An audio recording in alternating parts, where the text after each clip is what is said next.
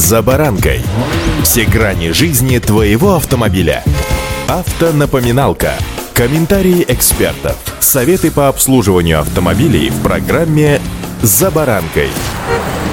Ощущение собственной уникальности — это тренд нового времени. Признаюсь честно, он мне нравится, потому как умение максимально использовать свои возможности или навыки дорогого стоит, как в прямом, так и в переносном смыслах этого слова. Правда, способы показать свою уникальность и индивидуальность бывают разными, и тут самое главное не перегнуть, чтобы, как говорится, не было беды. С вами Забаранка Александр Карпов. Здравствуйте.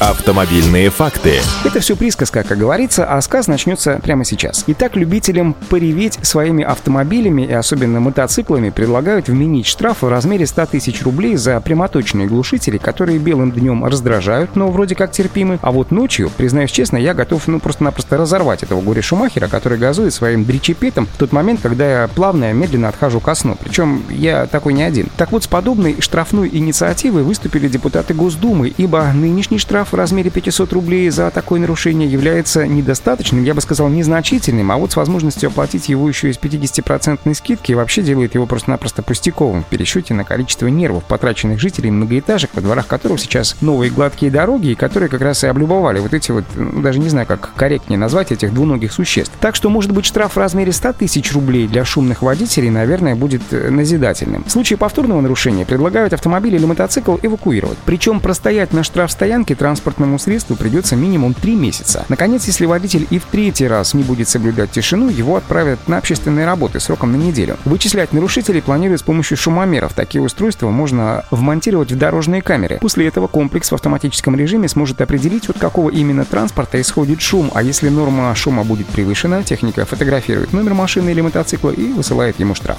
Автомобильные факты.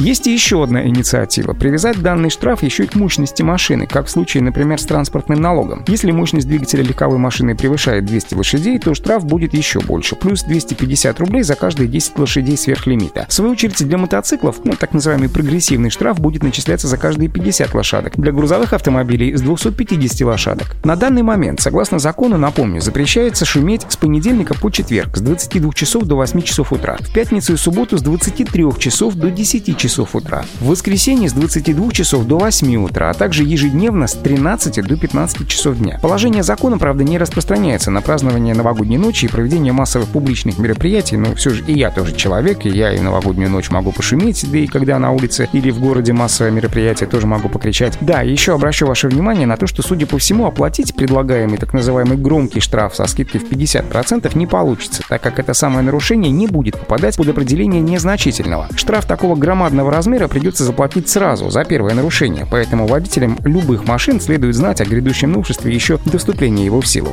Удачи! За баранкой!